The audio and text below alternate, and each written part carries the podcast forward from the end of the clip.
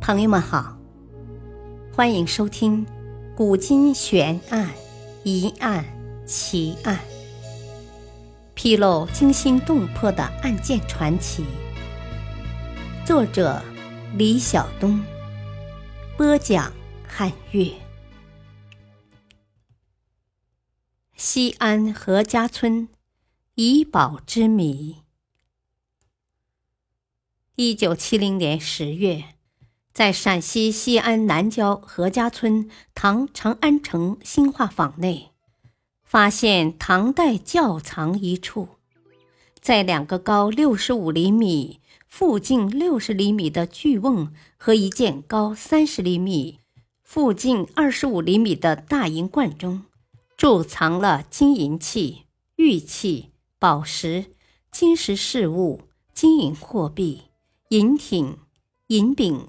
和药材等千余件，其中金银器物达两百六十五件，是唐代金银器的一次空前大发现。而这些千年珍宝遗留下来的谜题也同样令人着迷：谁是何家村珍宝的主人呢？又缘何将其遗失千年呢？在何家村遗宝出土之后的很长时间中。很多人都认为这些宝物的主人是唐宾王李守礼，其父张怀太子李贤是武则天为唐高宗所生次子，上元二年曾被立为皇太子，后因遭武则天猜疑而被逼自杀。近些年来，学者们又提出不同的看法，有考古学家认为。唐租庸使刘震可能是何家村遗宝的主人。他作为尚书租庸使，刘震有机会接触到大量的皇家物品，同时遗宝中有不少用掉的银饼，也从一个方面证明了这点。最重要的是，唐德宗时期泾原兵变时，皇帝匆忙中逃离长安城。刘振试图挟财出逃未果，后叛乱被平定之后，刘振因投降叛军而被朝廷处死。这也使得刘振匆忙藏宝又无法取走，于是，在其宅院中遗留下了何家村的珍宝。然而，虽然刘振是负责保管皇家物品的。但是，以租庸使这样的身份，刘镇又如何能拥有如此众多皇家器皿及外国进贡物品呢？他们的主人如果不是刘振，又会是谁呢？从遗宝出土的物品来看，钱币众多，早有春秋齐国即墨法画刀，晚有唐开元通宝的金银币。西有东罗马金币，东有日本合同开宝，同时遗宝中还有数量巨大的不流通币，也就是专门为宫廷赏赐、娱乐而制造的金开元和银开元。钱币数量繁多，种类丰富，而且成系统。那么，他们的主人会不会是一位身居要位的钱币收藏家呢？何家村遗宝中还有成组成套的药具和大量药物出土，这些药物在唐代均为名贵药物。药具中有贮藏药物的罐、盒、鼎、煎药的锅、当、窑等，还有几件被称作石榴罐的纯银器皿。据专家说，石榴罐是的炼丹重要的工具。难道何家村遗宝的主人是一位与道教有密切关系的人吗？如果遗宝的主人真的是位道教信徒，也一定是位尊贵的道教信徒，因为在遗宝中出土的十二条金走龙，只有达到一定地位才可使用。遗宝中有很多进贡物品，有的直接墨书有“进”字。表明是地方进贡，同时也有外国贡品，像兽首玛瑙杯，即使在唐代也是极品外国文物。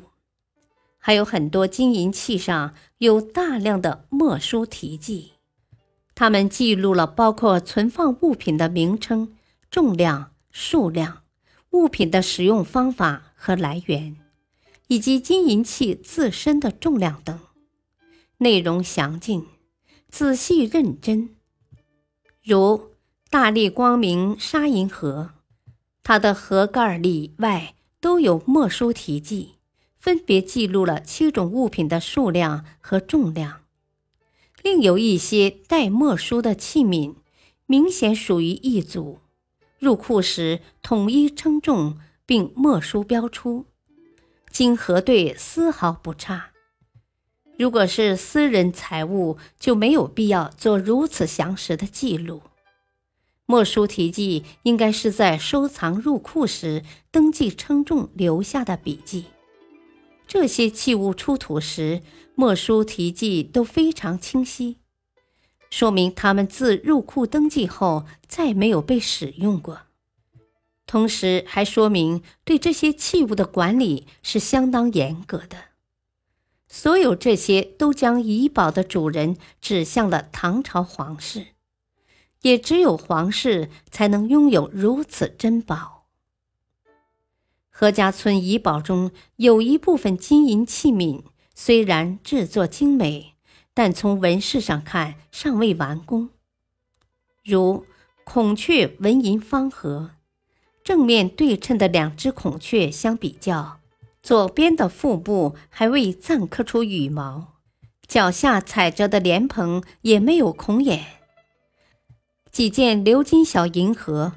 盖面上仅仅刻画出起稿线，而且起稿线细如发丝，离纹饰加工的最终完成还有许多道工序。这些银柄、银挺、银板上面有明显的切削痕迹，似乎是作为原材料使用的。这是否表明它们来自于处金银作坊？专家们认为。当时地方或民间不可能有如此高水平、大规模的金银作坊出现。何家村遗宝中为什么会出现未完成品？至今没有更明确的答案。千余件精致豪华的器物，浓缩着盛唐的生活印记，也彰显了盛唐时代的社会之发达。遗宝的主人为我们留下了这批遗宝，同时也为我们留下了许多至今无法解开的谜团。历史话外音：何家村金银遗宝当年挖出之后，有段时间一直密不示人，即使是何家村村民们也无从知晓。直至一九七一年六月，在北京故宫慈宁宫举办的全国出土文物珍品展上，何家村窖藏出土文物才首次与世人见面。感谢收听，再会。